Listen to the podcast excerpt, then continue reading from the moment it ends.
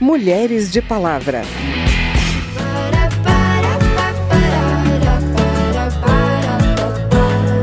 Eu até te amo, mas eu me amo mais, eu me amo mais.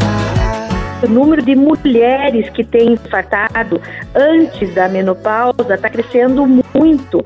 Então, esse é um dos grandes motivos da nossa preocupação.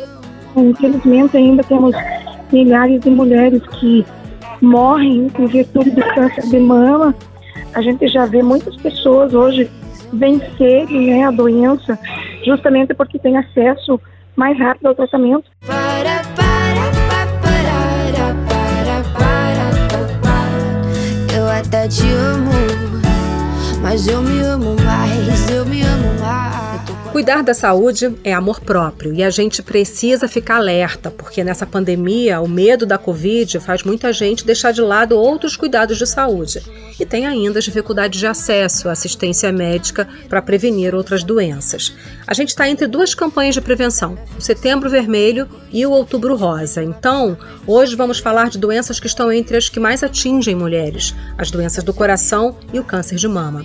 Vamos falar ainda sobre as dificuldades que as mulheres enfrentam para o tratamento da endometriose, uma doença no útero que atinge milhões de mulheres no mundo todo. Eu sou Vera Morgado e te convido a me acompanhar a partir de agora.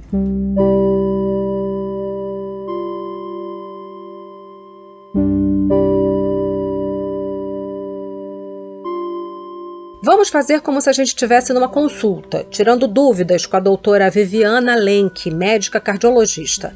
Ela é coordenadora da campanha Mulher Também Tem Ataque Cardíaco, da Sociedade Brasileira de Cardiologia. No Brasil, 30% das mulheres morrem de doenças cardiovasculares, um número oito vezes maior que o câncer de mama.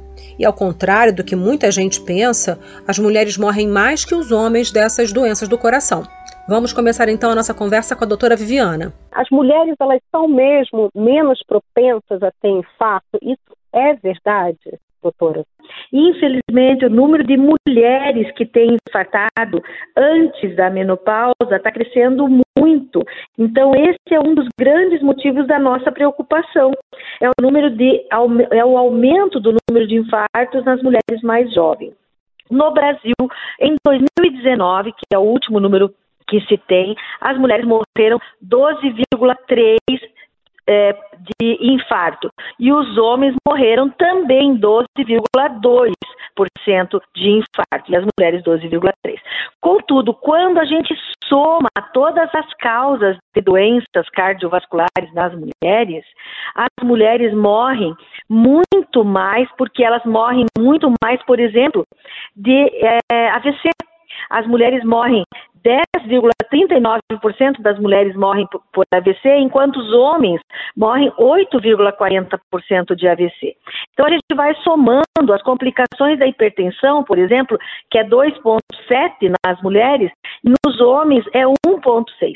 Então tudo isso faz com que as mulheres das doenças cardíacas, morram 30% das mulheres morram por doenças cardíacas e os homens morrem um pouquinho menos por doença cardíaca, ou seja, no total as mulheres morrem mais.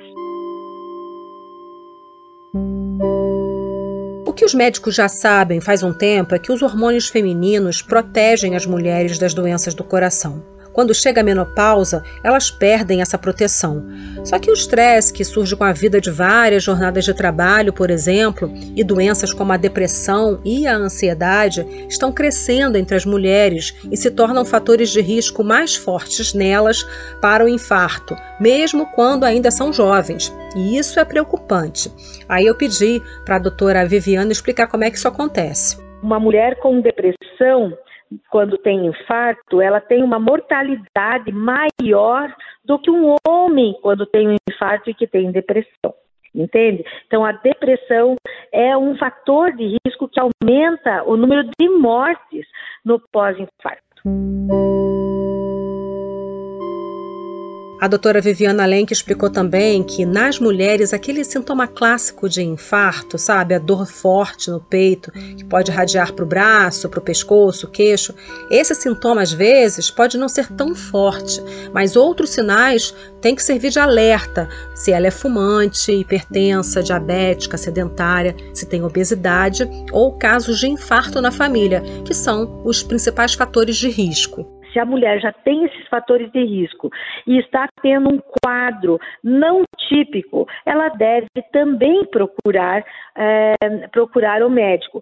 Essa sensação de mal-estar pode ser acompanhada com uma dor só no estômago ou pode ser uma dor só na mandíbula, só no pescoço, ou às vezes nem ter uma dor localizada, mas ser só esse mal-estar, com acompanhado de uma sudorese, esse mal-estar acompanhado de uma tontura, de uma falta de ar, pode ser infarto, especialmente nas mulheres que já têm fatores de risco, deve ser um motivo sim para preocupação e um motivo para a mulher procurar o atendimento de emergência. Como a gente fica assustada com números tão grandes de mortes por causa dessas doenças, eu quis saber que política pública de prevenção está faltando. A doutora Viviana diz que o ideal seria desenvolver algo nos moldes das políticas que a gente tem no país para prevenir o câncer de mama, por exemplo. É uma política pública tão importante que nós devemos nos espelhar neles todas as mulheres que passam por um clínico geral ou passam por uma consulta de enfermagem, elas são orientadas a procurarem o ginecologista para fazer o controle. Assim como tem todo esse, esse, esse, esse procedimento operacional já padronizado em todos os no sistema de saúde como um todo, a, as mulheres de, deveriam ter, deveria existir um sistema que orientassem todas as mulheres a também fazer o acompanhamento com o cardiologista. Essas mulheres têm que ser acompanhadas bem de perto, né? Como é a campanha do câncer de mama.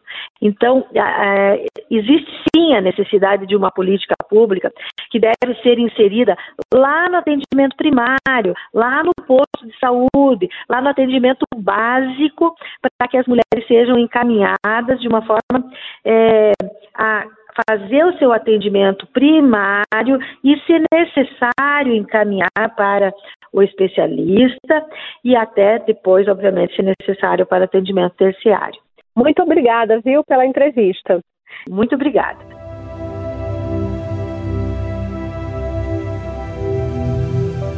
A doutora Viviana Lenk lembra ainda que as mulheres têm fatores de risco específicos para doenças do coração. Se ela teve pressão alta na gravidez, se tem ovário policístico ou se sofre maus tratos, é violência doméstica e essas outras condições que eu falei, já está comprovado, aumentam as chances de adoecer do coração.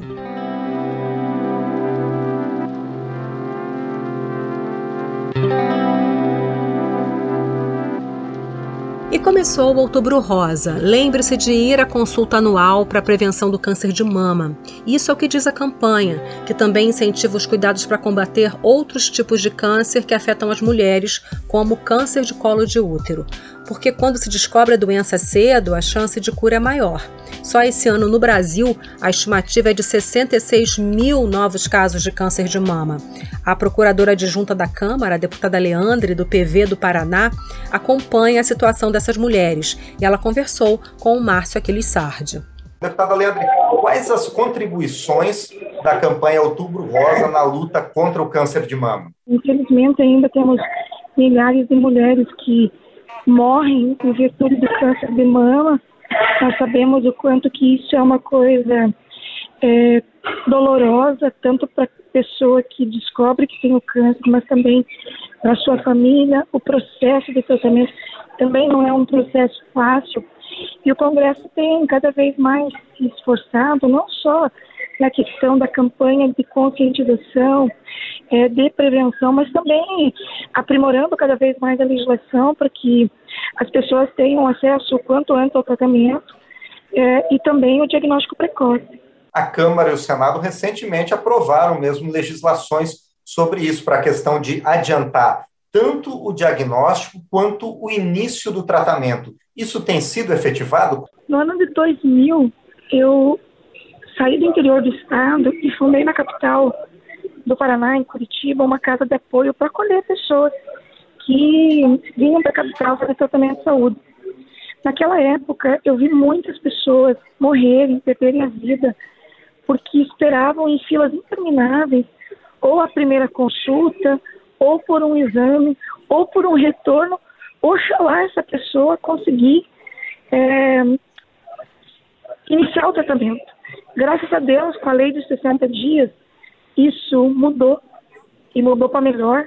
A gente já vê muitas pessoas hoje vencerem né, a doença justamente porque tem acesso mais rápido ao tratamento, mas ainda assim a gente via pessoas que tinham muita dificuldade de conseguir um exame. Então, com a lei dos 30 dias também, né, para que você não ultrapasse esse período para conseguir um, um exame é, complementar ou mesmo de diagnóstico, eu tenho certeza que mudou a vida de muitas pessoas e principalmente trouxe para elas muito mais esperança de vencer e força para lutar. Muito obrigado. Eu que agradeço e quero aproveitar para reforçar para que todas as mulheres brasileiras prestem atenção, né? É, se cuidem, porque o câncer com certeza pode ter cura, porém, quanto antes o diagnóstico, seguramente mais eficiente será o tratamento. As leis que a deputada Leandre menciona, que foram recentemente aprovadas no Congresso, são a que assegura à paciente o início do tratamento no SUS em no máximo 60 dias após o diagnóstico, e também a determinação de que, caso haja suspeita de câncer, os exames para confirmar o diagnóstico devem ser realizados em até 30 dias.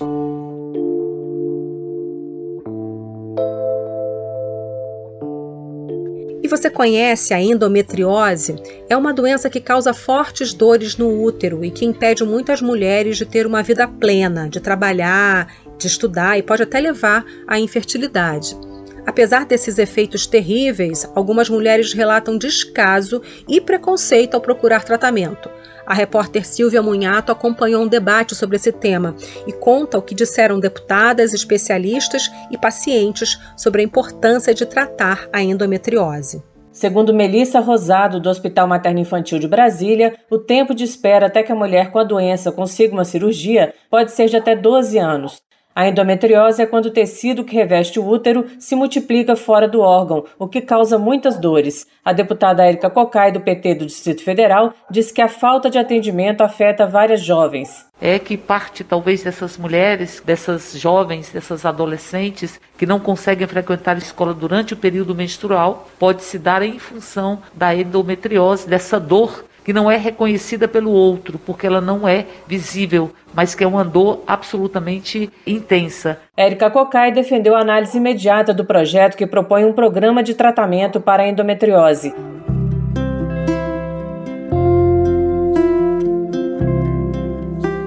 Cerca de 200 milhões de mulheres sofrem de endometriose no mundo, segundo a ONU. Melissa Rosado afirma que quase 40% precisa faltar ao trabalho alguns dias para lidar com a dor. O tratamento geralmente é iniciado com anticoncepcionais. Alexandre Brandão, especialista em endometriose, classificou a doença como crônica, hormônio dependente e inflamatória. Segundo ele, a inflamação pode se generalizar e levar à infertilidade. Ele explicou que a ideia de que as cólicas melhoram com eventuais gestações não é verdadeira. Portanto, a mulher que tem cólicas fortes deve suspeitar da doença e buscar o diagnóstico. Como os exames de ecografia especializados ou de ressonância são de difícil acesso, Alexandre defende que as mulheres com suspeita de endometriose comecem o tratamento mesmo sem esses exames e que tenham acesso a equipes multidisciplinares.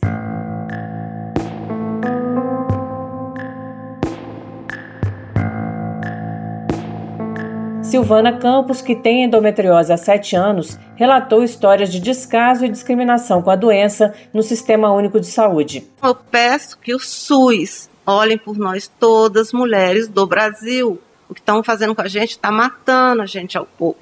A gente precisa de ajuda. Nós, mulheres com endometriose, estamos precisando de socorro. Estão tirando os nossos direitos.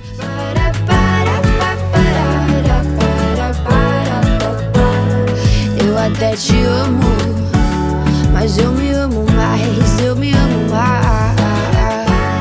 foi o Mulheres de Palavra, que teve a produção de Cristiane Baker, reportagem Silvia Munhato e Márcio Aquiles Sardi, trabalhos técnicos de Newton Gomes. Também na reportagem, apresentação e edição desse programa, eu, Vera Morgado, agradeço a sua audiência. Se você tem alguma dúvida, manda pra gente. O e-mail é radio@câmara.leg.br e o WhatsApp é 61 999 78 9080. Mulheres de Palavra é produzido pela Rádio Câmara e transmitido pelas rádios parceiras em todo o Brasil, como a Rádio Jornal Folha do Estado, de Feira de Santana, na Bahia. Você pode conferir todas as edições do programa no site radio.câmara.leg.br e no seu agregador de podcast preferido. Tchau, até o próximo programa.